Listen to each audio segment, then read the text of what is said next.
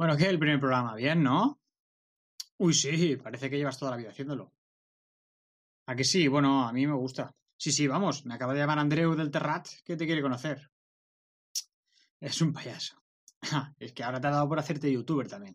Bueno, para crear un poco de contenido adicional y darle calidad al asunto. A eso en mi pueblo le llaman aburrirse. Bueno, has visto quién tenemos hoy, ¿no? Ojo, ¿eh? Sí, sí. Ya veo que estás tirando de agenda full. ¿Qué harás cuando se te acabe, máquina? De verdad que, suelo ver la parte negativa de las cosas. Anda, vamos a empezar el programa ya. Muy buenas, bienvenidos y bienvenidas a Inquietos, un programa semanal en el que hablaremos de todo y de nada. Un poco del salseo de lo que pasa en la Costa Dorada y otro poco, ¿por qué no?, con todas esas personas inquietas con ganas de hacer cosas. O no, esa era la idea principal, después ya veremos cómo va.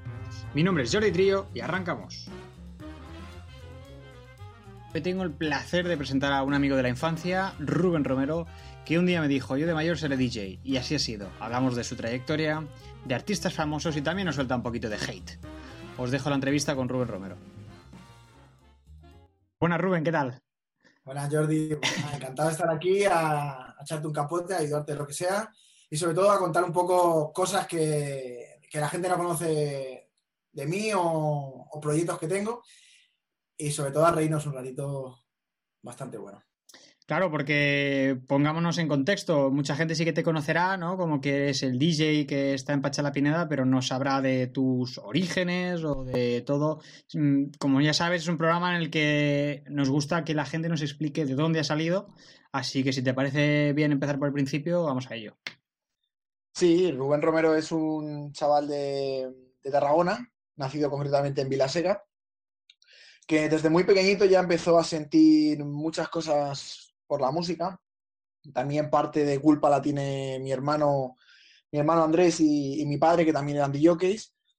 Y bueno, de hecho mi hermano sigue siendo DJ, pero empezó a investigar sobre el, el, mundo del DJ y oye, que evidentemente uno quiere ser lo que su hermano mayor es, ¿no? Y evidentemente yo no iba a ser menos, yo quería ser lo que mi hermano era, que era DJ. Y bueno, poco a poco fui investigando, fui investigando y de ahí nació Rubén Romero. Hostia, has estado en un montón de fiestas tú. Mira, yo tengo aquí apuntadas. Revive Las Vegas, en la, que, en la que, por cierto, estuve de segurata, porque iba, porque iba al gimnasio. Carpas de Vilaseca, Enjoy Salou, La Cash, Pachá y Fantour. Eh, si explicas un poco así rápidamente todo el, el, el, recorrido, cómo surgió, pues desde que hicisteis el Revive Las Vegas hasta Pachá. Mira, la verdad que, o sea, fue surgiendo todo poquito, eh, muy poquito a poquito, pero bueno, tampoco tenía prisa en llegar a donde hoy en día estoy, que para mí es un sueño cumplido. Y empezó, bueno, me compré una controladora, ya que mi hermano no me dejaba pinchar en su cuarto porque yo era un crío. Y entonces, con mis primeros ahorros, me compré una controladora para pinchar y evidentemente yo sabía que ninguna discoteca me iba a llamar. Eh, iba a decir, Rubén, vente aquí a pinchar sin haberte escuchado, sin nada. Pues eh, nos juntamos con un par de, amigos y montamos lo que fue el Review de la Pegas, que fue una fiesta que, mi primera fiesta donde pinché y la hicimos en un local de Vilaseca. Y poquito a poquito, eh, después de esa, fuimos haciendo la siguiente. Luego, bueno, eh, hubo interés para hacer las capas de Vilaseca, que fueron, son las fiestas, de, las fiestas mayores de mi pueblo. Y justo al segundo año de hacer las fiestas de Vilaseca, eh, me llama mi primo Luis y me dice, oye Rubén, eh, vas a hacer una prueba en, en el puerto. Y, y, bueno, surgió, yo estaba súper nervioso, evidentemente, de hecho tenía unos cascos como los que tú tienes. eh, y yo me acuerdo que el primer día llegué allí y tal, y claro, yo solo había hecho sesiones de una hora, dos horas, pero bueno, me dejaron la sala pequeñita allí, eh, me di cuenta que los cascos esos no me servían para nada, porque no, había mucha no, presión, no escuchaba nada. Yo en mi casa decía, wow, los mejores cascos de la historia, no sé cuántos. Llegué allí y no se escuchaba nada. O sea, escuchaba la música de fuera. Y bueno, poco, poquito a poquito. Después, bueno, estuve pinchando algunas noches en el Atahualpa. Salón. Atahualpa, es verdad, chaval. ¿Cómo se me ha podido olvidar eso? Y no, la verdad que iba cogiendo cada vez más, más, más calle hasta que me ofrecieron ser el segundo DJ de, de Joy Salou, donde coincidí con Juanton, también una leyenda de, de las noches de, de Salou.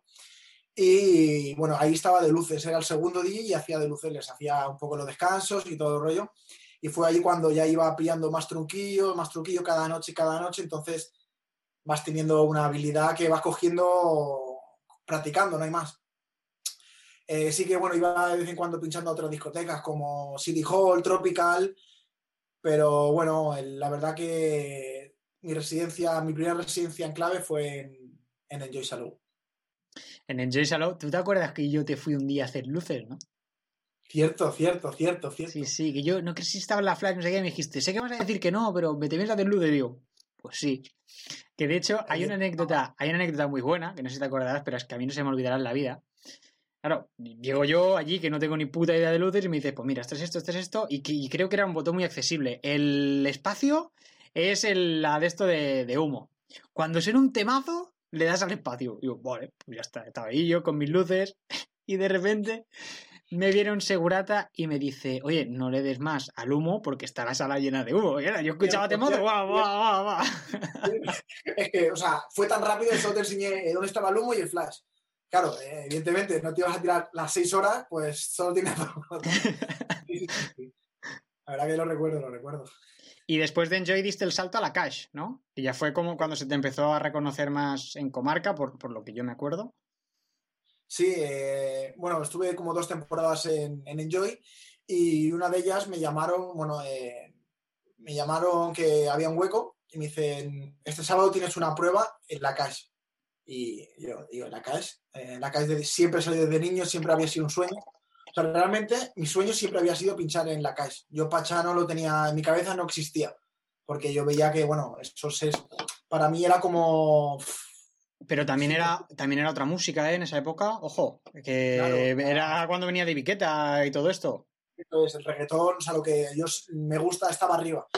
Y no lo tenía en mente, no lo tenía. Y me llaman, me llama mi primo y dice, Rubén, eh, me han llamado, me han preguntado por ti y que el sábado tienes que hacer una prueba en la casa. Digo, hostia, pero yo el sábado tengo que pinchar en Enjoy. Y bueno, es no sé si creo que no lo he contado nunca. O bueno, alguna vez en, público no. Eh, me puse malo ese día. Hostia. No, no pude ir a. Repito, me puse malo ah, ese día. Ah, vale. Y no pude ir a pinchar a Enjoy esa noche. La verdad que me llevé, bueno, la verdad que un poco cabreado porque fue un poco de, sopetón. Y recuerdo que me tuve que ir a la calle Pachito porque yo sabía que no. Hay, hay trenes que solo pasan una vez y yo no estaba dispuesto a correr ese riesgo de esperar al siguiente y dije, yo lo tengo que, o sea, mm, mi sueño siempre ha sido llegar a la calle, paro, eh, me encuentro fatal, me supo súper mal mentirle a mi jefe, pero es que yo mi sueño lo estaba persiguiendo desde muy chiquitito. Lo tenías que hacer, claro, claro. De hecho, subieron una foto, o sea, me acuerdo que con la emoción me hice alguna foto y tuve que decirle a la fotógrafa que por favor no subiera esa foto. Porque, claro, eh, estamos hablando del reggaetón y demás, pero tú empezaste, tus primeros de esto, venido de tu hermano Andrés, era de New Style, o sea, no era... Y, esto, yo antes venía, venía ¿no? reflexionando, New Style, reggaetón, y esto ya después ha cambiado un montón a electro latino, trap, dembow, eh, música urbana, o sea, al final hay un montón de... Pero para todo lo mismo, todo es reggaetón, ¿no? A ver, eh, no es que sea todo. Ahora mismo sí, es el problema que muchos, la mayoría de discotecas son de reggaetón. Eh, de hecho, eh, por ejemplo, sobre todo en Tarragona, si no pones reggaetón no funcionas. Y, pero sí que, de hecho, yo empecé con New Style, con, con Masía, y es un estilo que ahora mismo, bueno, de hecho, bueno, alguna vez pincho de vez en cuando, a mí me encanta. Y sí que es un cambio bastante brusco de, del New Style a, a, lo que son el reggaetón, el dembow, o el RB, que para mí ahora mismo lo que más me llena es, es pinchar este estilo, eh, ese estilo de música urbana. Y, pero no me arrepiento de nada. De hecho, empecé a pinchar porque el New Style se, se, pincha a unos 160 BPM por minuto, o BPM. Ciento y pico de en arcos. Y el reggaetón se pincha entre 90 y 105, o sea que es un cambio bastante brusco de, de velocidad, de manera de pinchar. Y gracias yo creo que a empezar a pinchar con pitos, como que eh, eres más rápido a la hora de mezclar, a la hora de cuadrar. Y yo creo que gracias a, también a empezar pinchando pitos, hoy en día tengo algo de, algo de técnica. El otro día, ahora que dices esto de, de- técnica, vi un, documental de Netflix, eh, What We Started, de que sale el Carl Cox y sale el, Martin Garrix, y salía el, Deadmau5 diciendo que, bueno, que ellos se preparan las sesiones eh, hablándolo abiertamente, que al final, pues, ellos son buenos haciendo canciones, o, o qué canciones poner. ¿Qué opinas tú de gente que va a hacer sets y se tiene la sesión preparada, o el remix preparado? Bueno, a ver, eh, yo la verdad soy anti, anti, bueno, sobre todo mi, mi compañero Prieto ya lo sabe, que soy anti mashups, que bueno, mashups es un conjunto de dos canciones que ya están mezcladas eh, en un estudio, o sea, en un ordenador, están mezcladas de antes y eh, parece ser que son como con la mezcla es al instante. Y yo soy antipartidario de eso porque yo recuerdo, hace muchísimos años que jamás me preparo una sesión eh, yo voy al sitio y no sé qué, tipo de gente va a ver, no sé. Claro, tú te puedes hacer una idea, puedes llevar, evidentemente, si ha salido una canción de Bad Bunny que es número uno, esa la vas a poner. Eh, ¿Cuándo? Te lo va a decir la noche, te lo va a decir la gente, te lo va a exigir el público. O sea, eh, ahora mismo me puedes decir, hostia, Rubén, pero yo sé, el número uno de, la número uno de Anuel tiene que sonar la primera. Pues no, la verdad que eh, tienes que ir jugando con el público, sobre todo, para que no les puedes dar, entregar todo de golpe, porque luego se te acaban aburriendo. ¿Sabes? Tienes que ir jugando con ellos y respecto a lo que me has dicho de los DJs que se lleva la sesión preparada, bueno, mmm, prefiero no tener hate, pero la verdad que no soy partidario de, de los DJs que se lo preparan todo. Muy bien, y hablando de esto, claro, nos hemos quedado en la cash. Como fue, digamos, eh, para el que no lo sepa, son del mismo grupo, pero cómo fue, digamos, el salto a, la casa grande.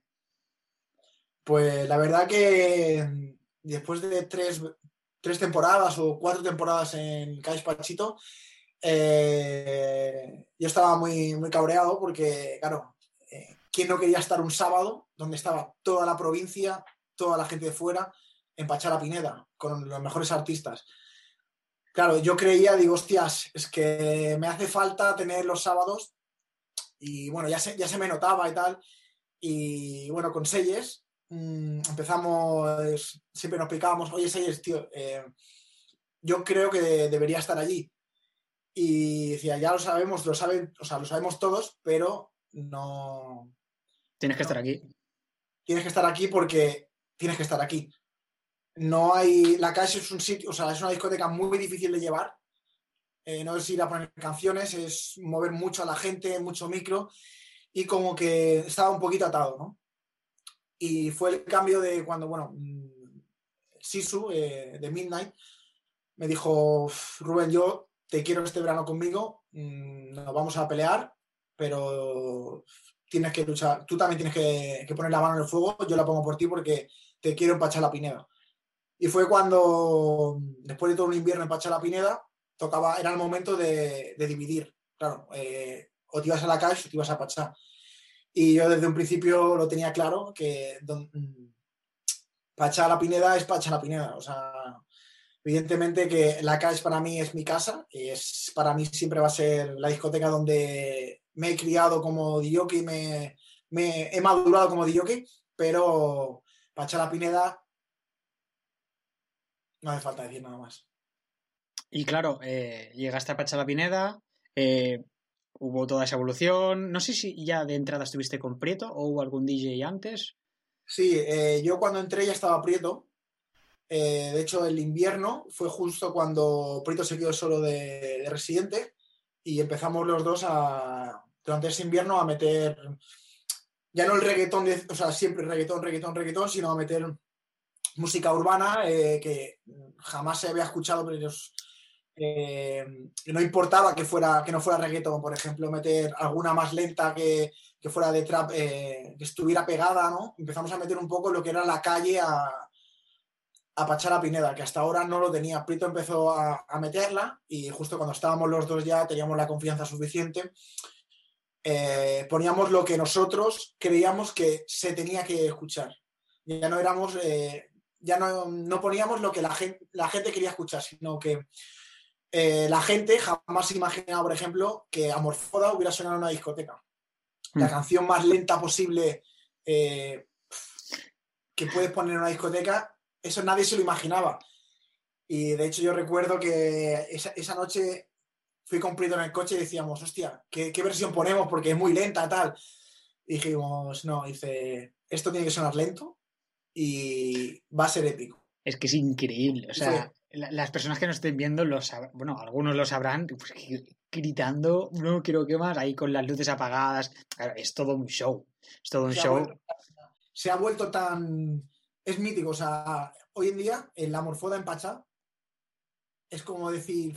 Es que lo más, ahora mismo de lo más mítico, sabes que eh, eh, si vas, te vas a encontrar una morfoda, aunque no pinte, o sea, aunque esté la música a, yo no sé, eh, música muy rápida, pero yo recuerdo que salió un jueves y era sábado, habían pasado dos días, que es muy heavy, que ponerla y que, claro, a lo mejor te comes una mierda, ¿no? Porque dices, va, la pongo y la gente se te queda mirando así en plan, bueno, ¿qué gilipollas? ¿La quitas o, o me dembow?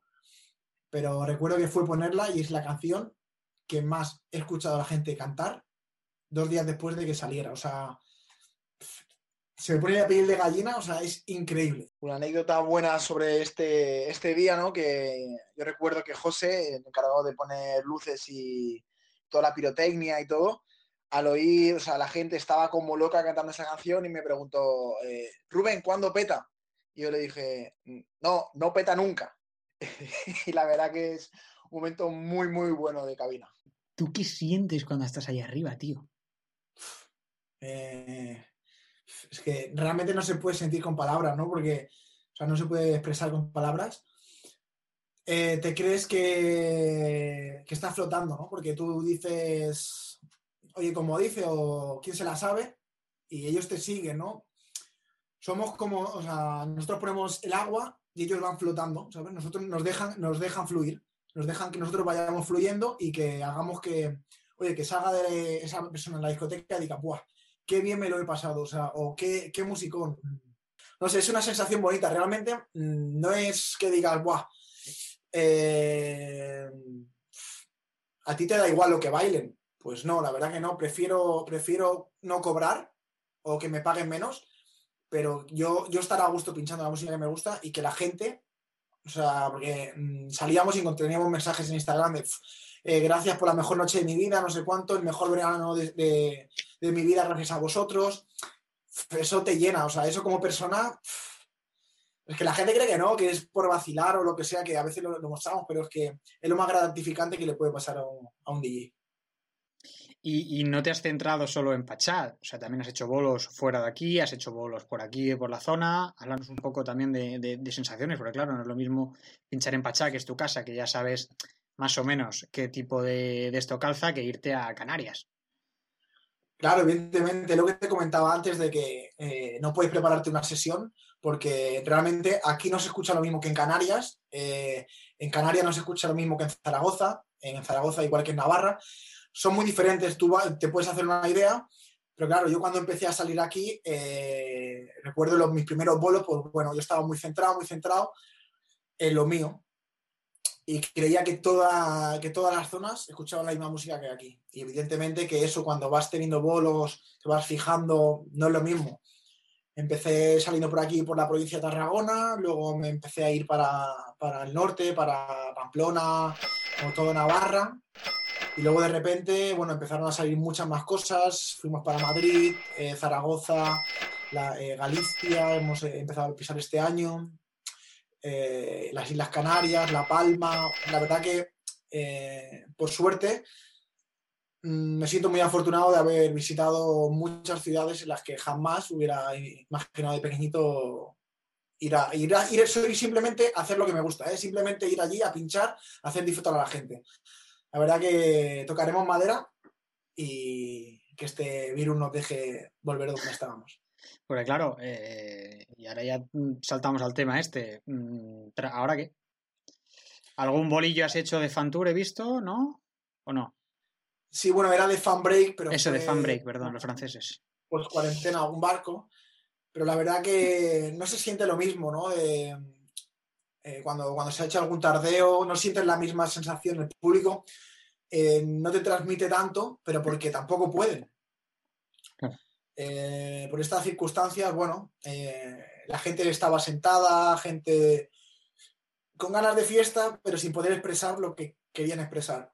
Entonces eso te cohibe, pero bueno, esta situación nadie se la esperaba y es una situación que, que nos ha jodido a todos, la verdad. Sí, sí, es que, joder, eh, tú como DJ, que tu nivel de facturación, y eso, pues los que dirijan discotecas y demás, que tu nivel de facturación caiga a cero. Y es que no, no, es que a cero. Hostia, debe ser, debe ser duro, tío. claro, piensa que eh, me costó mucho decidirme, o sea, Rubén, empieza a vivir de la música. Por suerte, eh, llevaba ya casi tres años viviendo de la música, solo de la música. Y evidentemente que se te hace duro, ¿no? Porque cuando tu fuente de ingresos principal no, no genera ingresos, o sea, no es que no te digan, va, genera un poquito, es que no genera. Eh, bueno, al principio te lo tomas, hostia, bueno, va a ser un par de. Eran 15 días, era un mes, luego eran tres, luego ya llevamos seis meses. Y la verdad que se te hace duro, ¿no? Porque ves que todo lo que has luchado, todo lo que has peleado, al fin y al cabo te lo está destruyendo un virus que no sabes cómo pararlo. Exacto, no, no depende de ti. Y claro, eh, tú has estado con mucho, eh, has compartido escenario, por decirlo de alguna manera, con muchos artistas famosos. Eh, si no, yo recuerdo un día que estuvimos de calentada a Girona, que estuvimos, que pinchaste antes de Don Patricio, y te fui un día que para mí fue el día que dije, ¡buah! ¡Qué colega tengo! Que pinchaste antes de, Bad Bunny. Eh, explícame sensaciones de pinchar. Claro, Bad Bunny intuyo que es tu artista preferido. ¿Qué sientes, tío? A ver, la verdad que ese fue uno de, los mejores días de mi vida, de, o sea, sin dudarlo, porque, claro, las he escuchado siempre. Bueno, mm, son artistas que o van a sitios muy grandes o no los puedes ver, y menos eh, pinchar antes que ellos, ¿no? Sinceramente, yo estaba. Se me caía la baba. O sea, ¿para qué, ¿para qué te voy a mentir, no? Se me caía la baba viéndolo. Estaba pinchando, yo recuerdo que, claro, me dijeron, la última, que viene, ya está aquí Bad Bunny. O sea, me temblaba todo. O sea, ya me temblaba todo. O sea, ya habían, no sé, a lo mejor habrían 10.000 personas delante. Bueno, quizás no tantos, ¿no? El tap, ¿cuánto puede caber? Eh... no tengo ni idea. Esto se lo preguntaremos a Sergio Scream cuando venga un día. eh, claro, no. La gente no, no, me ponía, no me ponía nervioso porque ya estaba acostumbrado, ¿no? Pero fue escuchar, eh, vale, eh, la última que ya está aquí Bad Bunny. O sea, me temblaba todo. Y fue, me acuerdo que me, bajé de cabina y justo, o sea, nada, a, dos metros pasaba él. Y ¿sabes cuando, cuando un niño mira, mira una golosina o mira un juguete? Pues esa cara tenía, ¿sabes? mirándolo así, enamorado. Y nada, eh, me puse en primera fila a disfrutar del show, pero fue increíble. Pero después no hay eh, after party, es decir, cuando Bad Bunny acaba, y al coche y se pira y no se queda por ahí tomándose un cuatilla o... Claro, es que hay artistas que sí que lo hacen, ¿no? Pero evidentemente que artistas de la talla de Bad Bunny y todo el rollo, eh, entiendo que por, tiempo o por lo que sea, eh, están cansados, ¿no? De hecho, creo que venía de un vuelo de Girona y fue llegar, bajarse, o sea, de hecho se bajó, Bad Bunny se bajó con el micro en la mano ya desde, desde la furgoneta o sea, imagínate el timing que había de. Que tenía, ¿no? O sea, fue bajarse. Recuerdo que no se paró en ningún momento, fue andando poquito a poquito y directo al escenario. Bueno, ya que hablamos de artistas, tenemos a Kevin Rodríguez, que también es un inquieto, vaya, supongo, no sé, no, no lo conozco, pero ahora saca una canción que se llama Bye, que, hostia, personalmente me gusta mucho. No, la verdad que Kevin está haciendo las cosas muy, muy bien, a pesar de llevar muy poco en la música.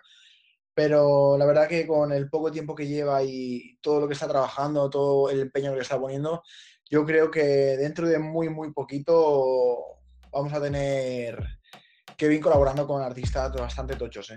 Yo, en mi impresión, y ya que lo conozco personalmente, yo sé que va a llegar lejos y lo único que necesita es que la gente de Tarragona le apoye para empezar a, salir fuera.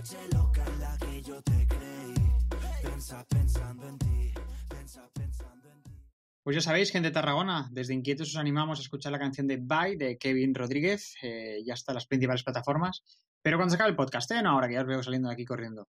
Y nada, que le enviamos mucho ánimo y le tendemos la mano porque segurísimo que lo tendremos dentro de poquito aquí en Inquietos. Y bueno, Rubén, pues seguimos. Proyectos. Eh, sí que es verdad que has hecho algún proyecto muy reconocido en la zona como hasta abajo, junto con Prieto, pero tienes algunos proyectos más personales dentro de la música y fuera de la música que bueno, que me gustaría que explicaras proyectos que hayan salido y proyectos que no hayan salido, si quieres explicarlo también. Sí, como la gente sabe, ¿no? El proyecto de Hasta Abajo fue, es muy goloso. Eh, nuestra idea de este año era, bueno, íbamos a crear la marca del Festival de Hasta Abajo, pero por, por el coronavirus no, no, se ha podido hacer. De hecho, bueno, ya teníamos cerrado en algún... Teníamos ya eh, el evento, el día y todo, o sea que eh, fue un palo bastante grande, ¿no? Porque también es crear tu propio festival es una ilusión que, que, ya tenía ganas, ¿no? Pero bueno, eh, seguimos con más proyectos, ¿no? También creamos, he creado la marca de, Locos, que, bueno, ha empezado en la zona y también, evidentemente, por temas de que ahora no podemos trabajar. Pero bueno, se va a seguir haciendo el de Locos en cuanto el COVID no lo, no lo permita. Y bueno, también musicalmente, Mm, vamos a sacar alguna, un par de canciones con algunos cantantes bastante conocidos. Va a ser las primeras producciones que voy a sacar en un par de meses, diría yo, que para, para diciembre o para principios de año. Eh, seguramente ya la hacemos el, mi primer tema junto a un artista bastante conocido. Y bueno, vamos a ir sacando bastantes cositas a partir de, del 2021. Vamos a, sacar bastantes canciones porque si no, no lo va a permitir trabajar como, hasta ahora, pues hay que reinventarse y seguir por otro lado. Porque esta era una pregunta antes que, que los estabas hablando y digo, este se lo tengo que preguntar, pero ahora soy novato, no me he acordado. Eh, Joan Roca, por ejemplo, se está poniendo a producir, Prieto se está poniendo a producir, él se, ha tirado más por el, rollo Tech House. Eh, ¿El DJ va a empezar a ser productor? O sea, ¿se está habiendo una migración del DJ hacia el productor o no? Sois cuatro los que lo hacéis. Sí, no, la verdad que, o sea, cada vez más gente quiere ser productora. De, hecho, o sea, este año hemos tenido otra pandemia que ha sido los DJs que han empezado a hacer mashups, que para mí es la peor pandemia que, ha podido tener la música, ¿no? Porque, eh, repito lo de antes, somos DJs, nos pagan por mezclar canciones, por pinchar. Si ya te traes dos canciones juntas ya desde casa, eh, pues dile, que te paguen la mitad, ¿no? Pues si ya tienes cada, pinchas cada dos canciones, pues menos que nos pague la mitad. Pero bueno, cada uno que crea su set como es conveniente. Yo seré partidario de, lo mío. Puedes poner uno, puedes poner dos, pero he, estado en casos donde delante mío han puesto a lo mejor ocho mashups juntos, que decir, ocho mashups que se han convertido en 16 canciones y han mezclado ocho, ¿sabes? Pero sí, cada vez más gente está, bueno, estamos metiendo en el mundo de la producción, que además es lo único ahora mismo que podemos hacer sin, bueno, que nos dejan. Aparte, claro, empresarialmente el mundo de la producción es muy interesante por el hecho de que son ingresos pasivos. Es decir, al final es, no es como tener una landing page ahí como un e-commerce que tú no estás presente y, y, estás generando. Por tanto, creo muy inteligente hacerlo, pero bueno, no es lo no, no creo que sea igual de fácil, entre comillas, pinchar que hacer un tema. Claro, bueno, al fin y al cabo son echarle horas. La verdad que tú cuando haces un tema, bueno, eh, existen los royalties, que bueno, tú tienes una parte, a lo mejor el productor se lleva de los beneficios que, que genere esa canción, ¿no? Eh, tanto en plataformas digitales como en ventas, eh, se lleva un tanto por ciento, ¿no? Luego un tanto por ciento se lo lleva el cantante o el letrista, o sea, también es otro negocio, es como si tener, vender un producto, o sea, es como cualquier e-commerce que realmente estás lanzando un producto que quieres vender ese producto. Hablemos del lienzo que tienes ahí detrás, que sea que pone Rubén Romero, que es de Canvas Quality, eh, un proyecto muy interesante. Bueno, eh, explícalo tú, mejor que yo. Bueno, Canvas Quality creo que es la primera vez que lo digo en público. Canvas Quality es una empresa que, bueno, que tengo con dos socios el cual se dedica a los lienzos personalizados, ¿no? Que hace un año y medio tuvimos, no sé, se planteó la posibilidad, ¿no? De, comprar una empresa que se dedicaba a los lienzos personalizados. La verdad que yo no tenía ni idea, no sabía ni lo que era. Y bueno, la verdad que como soy muy inquieto, o sea, siempre me ha gustado informarme de todo, saber de todo. empecé a investigar sobre, bueno, sobre esta empresa, sobre, sobre qué se podía hacer, qué no. Y la verdad que fue un proyecto, bueno, es un proyecto muy bonito, ¿no? Que, que seguimos todavía en marcha. Y sí, ¿qué te voy a decir, no? Es, es como mi primer niño, ¿no? O sea, ha sido mi primer niño, mi primera empresa en la cual he podido crear oficialmente. Y bueno, seguimos adelante con todo lo que, lo que conlleva esto. Y aparte tienes un proyecto paralelo que también se llama Diablo Media. Háblanos también un poquito de Diablo Media.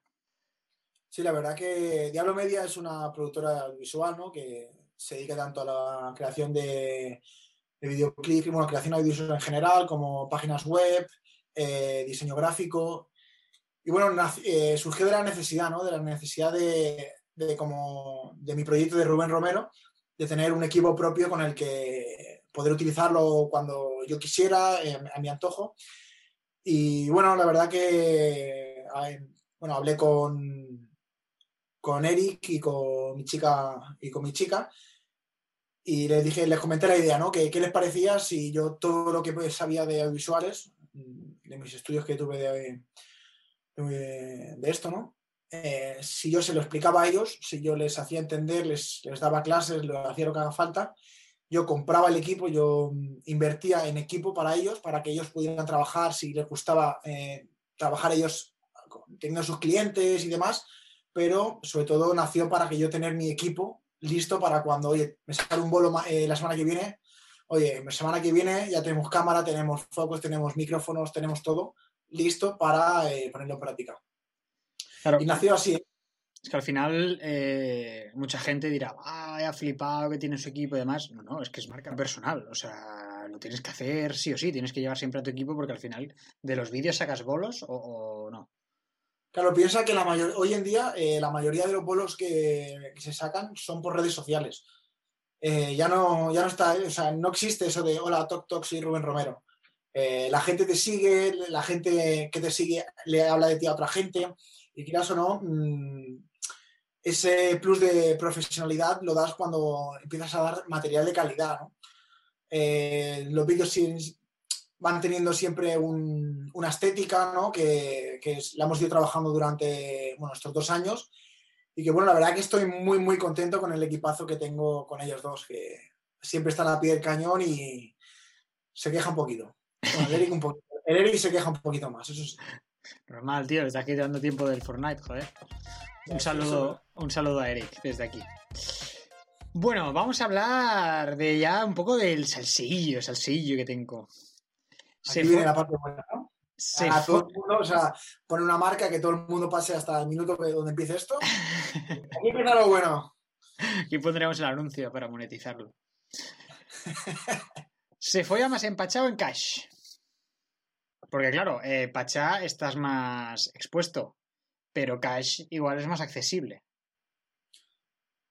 A ver, eh, voy a cambiar la pregunta por eh, Seliga, porque realmente cuando yo llegué a Pachá ya, bueno, cuando entré como residente ya estaba con mi chica y la verdad que puedo decirte que ligo más, que se liga más en Pachá bueno, tampoco. Quizás sí.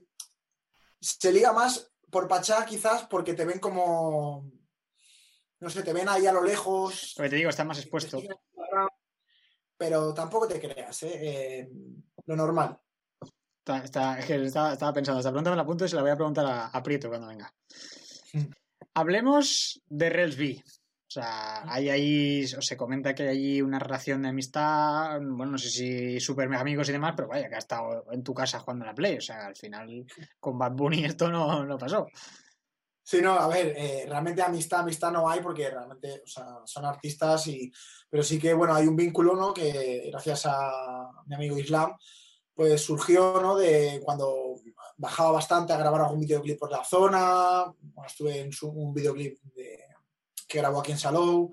La siguiente, bueno, fuimos a cenar antes del bolo. Y bueno, hablando y tal, pues hasta las 3, 4 no, no iba a actuar. Y en la cena surgimos, hostias, y si vamos a casa a jugar a Play. Y efectivamente, o sea, estuvimos en mi casa jugando al FIFA con Resby. tampoco, o sea, no es nada del otro mundo, evidentemente, porque es una persona normal, sí que es un, bueno, de los mejores artistas que tenemos a nivel nacional, pero sí, estuve jugando, Relis estuvo en mi casa jugando a la Play, al FIFA. Artistas que pidan cosas. Porque, claro, sé que Steve Aoki pedía no sé cuántas tartas para tirarlas. ¿Algún artista que diga, hostia, es que este pavo pidió tanto por venir aquí a, a Pachá? Vale, voy a decir, o sea, el más loco. Bueno, voy a decir, te voy a decir dos, ¿vale? El, para mí, el más loco, un artista que vino a Pachá de la época del EDM, que nos pidió un Pomerania. ¿Qué, qué coño es eso? Un perro. Nos pidió un perro Pomerania. ¿Para tirarlo? No, se ve que le relajaba cuando, o sea, antes de actuar, en el hotel le, relaja tocar a, al perro, digo yo. Tampoco, tampoco quiero saber más de esa historia.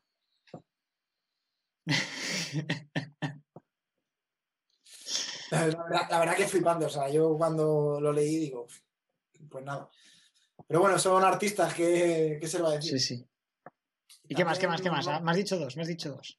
Sí, un artista francés, ahora no recuerdo quién fue, nos pidió una cubitera de, las que se llevan los reservados, llena de, de Manems, pero que no hubiera ninguno verde. Sí, sí, sí. Pero tiene su lógica que, o sea, el manager nos lo explicó. O sea, yo se lo pregunté al manager y nos lo explicó.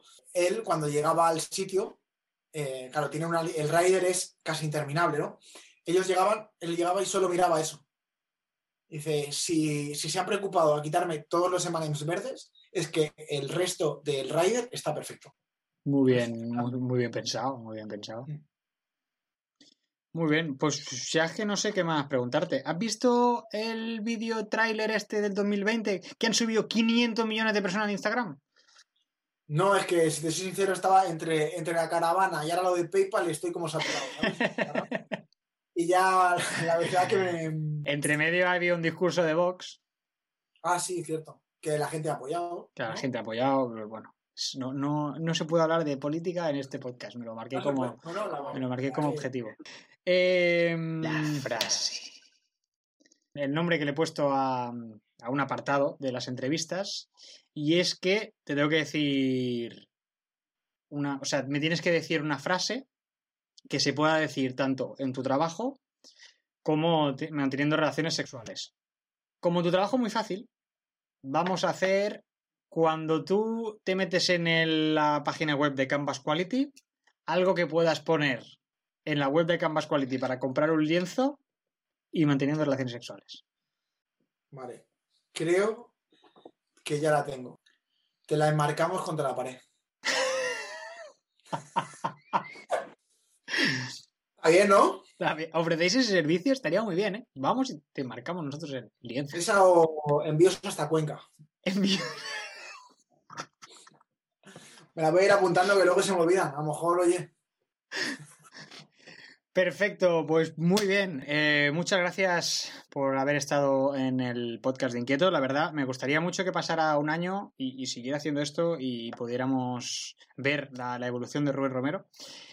Se me ha ocurrido, bueno, no vamos a engañar a nadie, se te ha ocurrido a ti y ahora voy a estar haciendo como si la idea es mía. ya estudia, ya estudia, ya te la vendido. ¿Qué me podrías decir una pregunta para el siguiente ponente que aún no sabemos quién es? Yo no sé quién es. No. ¿Tú? Yo tampoco. Pues le pregunto, eh, si tuvieras un superpoder, ¿cuál sería y por qué? Ah, esa es muy buena, esa es muy buena. Perfecto, pues ahora sí, me pongo en cámara grande. Eh, that's right. Muchísimas gracias, inquietos, inquietas, por estar aquí. Espera, espera. Muchas gracias, Rubén Romero, eh, que no, te he dejado de pedirte, me he ido yo aquí de cámara suelto. No, no, te preocupes, a veces. Y a ti, inquieto, inquieta, muchas gracias por estar aquí. Espero que hayas disfrutado. Recuerda, si no lo has hecho aún, de seguirnos en Instagram o YouTube en podcast.inquietos. Y nada, nos vemos en la próxima. Hasta luego.